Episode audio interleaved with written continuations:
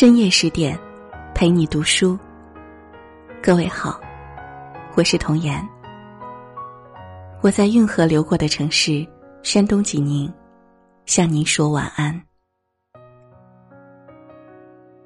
我曾经听过王菲的一首歌，叫《暗涌》，里面有一句歌词，我到现在还记得。他说：“越美丽的东西，我越不可碰。”今天晚上要和您一起来读的文章，是来自作者韩松洛的《越美丽的东西，我越不可碰》。如果您喜欢本篇文章，记得在文末点个赞哦。一起来听这篇文章。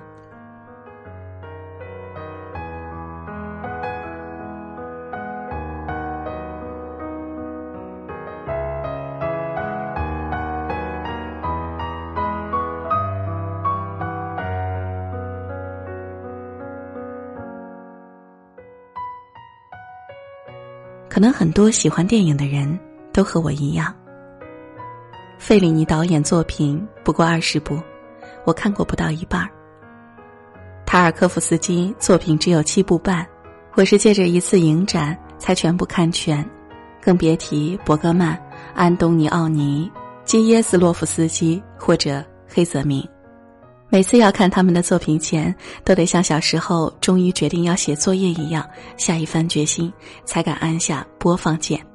不止他们，任何一个电影，只要通过别人的评论知道它确实是好的，就足以让我失去观看的勇气。不是因为担心他们晦涩、艰深、缓慢，不是，而是因为我已经领教过了那些大师制作的厉害。伯格曼作品总让人想起不愉快的童年，大卫林奇总让你逼使自己内心的恐惧，基耶斯洛夫斯基仿佛神谕，总要穷极命运的可能。黑暗中的舞者让我整整几天都悲愤不已，北极圈恋人让我恨不能冲进荧幕去杀掉那个电车司机。和他们相比啊，还是好莱坞电影来的妥当。英雄总在最后一分钟剪断了定时炸弹上的红线或者蓝线，从而拯救了整个地球。弱女子永远在最后关头摸到了一把刀，干掉了在万圣节杀光了整个小镇居民的杀人狂。看一部撼动人心的好电影之后，永远需要再去看十部大快人心的电影，去消除它的不良影响。所以我的观影记录里多的是商业片和 B 级片。豆瓣恐怖、惊悚、斗猎里的电影，我看过八成以上。尽管我承认，他们大多数都是垃圾。不止电影，所有那些太美的、太好的、太深刻的、太慎重的、太重大的东西，总让人下意识的想去躲避。最好看的那件衣服，我没敢买；朋友中最想接近的那个人，我不敢和他多讲话。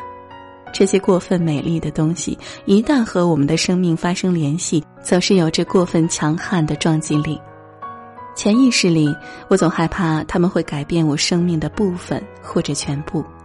在他们面前，我们总要绕道走，就像在质量过大的天体附近，连光线都要拐弯儿。千辛万苦的到了华山，第二天一大早就要登山去看日出。我下意识的睡得很晚，第二天声称自己身体不舒服，尽管朋友一再保证可以让我坐缆车直到山顶，我还是没有去，而是在山下的宾馆里打了一天的扑克。当他们下山之后告诉我，山顶日出是多么绚丽的时候，我竟然暗暗松了一口气。不止我是如此，中秋的晚上，城里放烟花。我和朋友们已经筹备了好几天了，为的就是早早去看。临到头的时候，所有人却都不约而同的有意无意的拖拖拉拉。有人迟到，有人拿了别人的东西需要顺路拐一下去送，有人居然在距离约定只有半小时的时候开始剪头发。大家齐心协力的节外生枝，终于错过了烟花最盛的时刻。在潮水一样退离现场的人群里，刚刚抵达的我们。居然如释重负。我们在怕什么，或者是在躲什么？是像《暗涌》中所唱的“越美丽的东西，我越不可碰”，还是因为我们知道，生命中的华美和不可思议都有定数，想用一点儿就消耗掉了一点儿，必须积攒着等待它在将来以更盛大的方式呈现呢？还是因为我们自知经受不起那种撞击，需要积极躲避，所以日本 AV 里美丽的女郎总要配上一个猥琐的大叔，所以我们并不希望梁朝伟和张曼玉走到一起。所以，谢霆锋和张柏芝一旦成为金童玉女般的绝配，我们就要担心前面有波折在等着他们。糖要少三分，幸福要欠着点儿，在所有快意的时候，都要有片刻的犹豫。越美丽的东西，我们越不可碰，是不可能，也是不能。这是人生的禁忌，也是命运的谶语。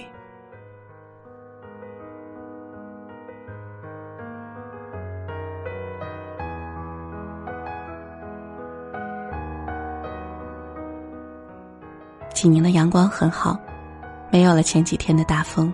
看着树上新发出来的嫩芽，就想着再过一个月，应该就是百花争艳的时节了吧。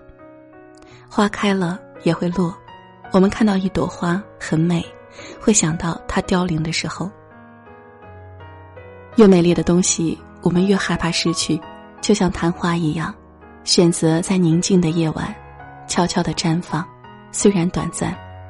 但是那份清香，会永远在我们的记忆里留存。如果你想阅读更多文章，欢迎关注微信公众号“十点读书”。如果你喜欢本篇文章，记得在文末点个赞哦。我是童言，我在运河流过的城市山东济宁，向您说晚安了。